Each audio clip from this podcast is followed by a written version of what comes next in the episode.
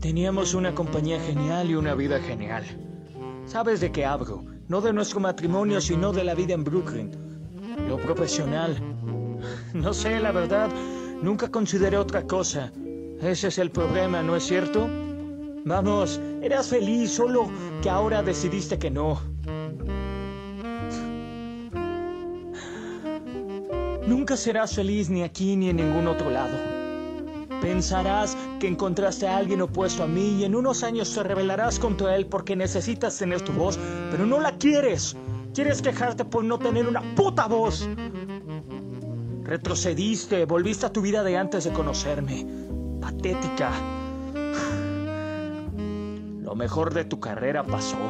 Volverás actriz de cuarta.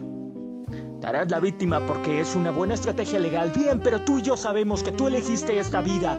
La querías. Hasta que ya no.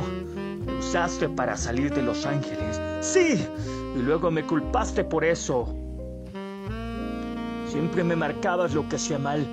Yo nunca era suficiente. Me amargabas la vida. No deberías molestarte que me la cogí, sino que me reí con ella. No. Pero ella no me odiaba.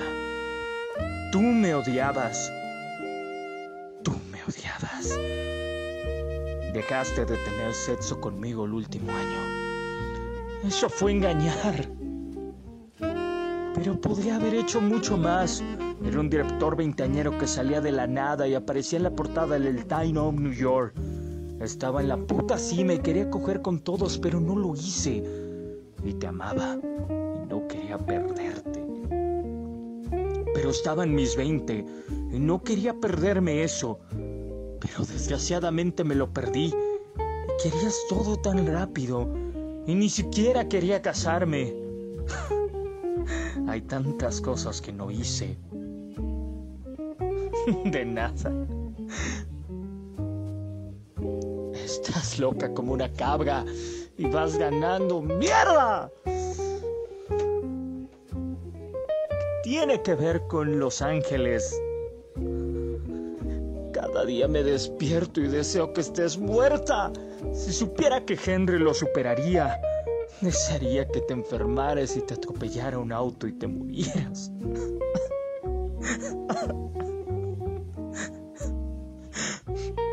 Lo siento.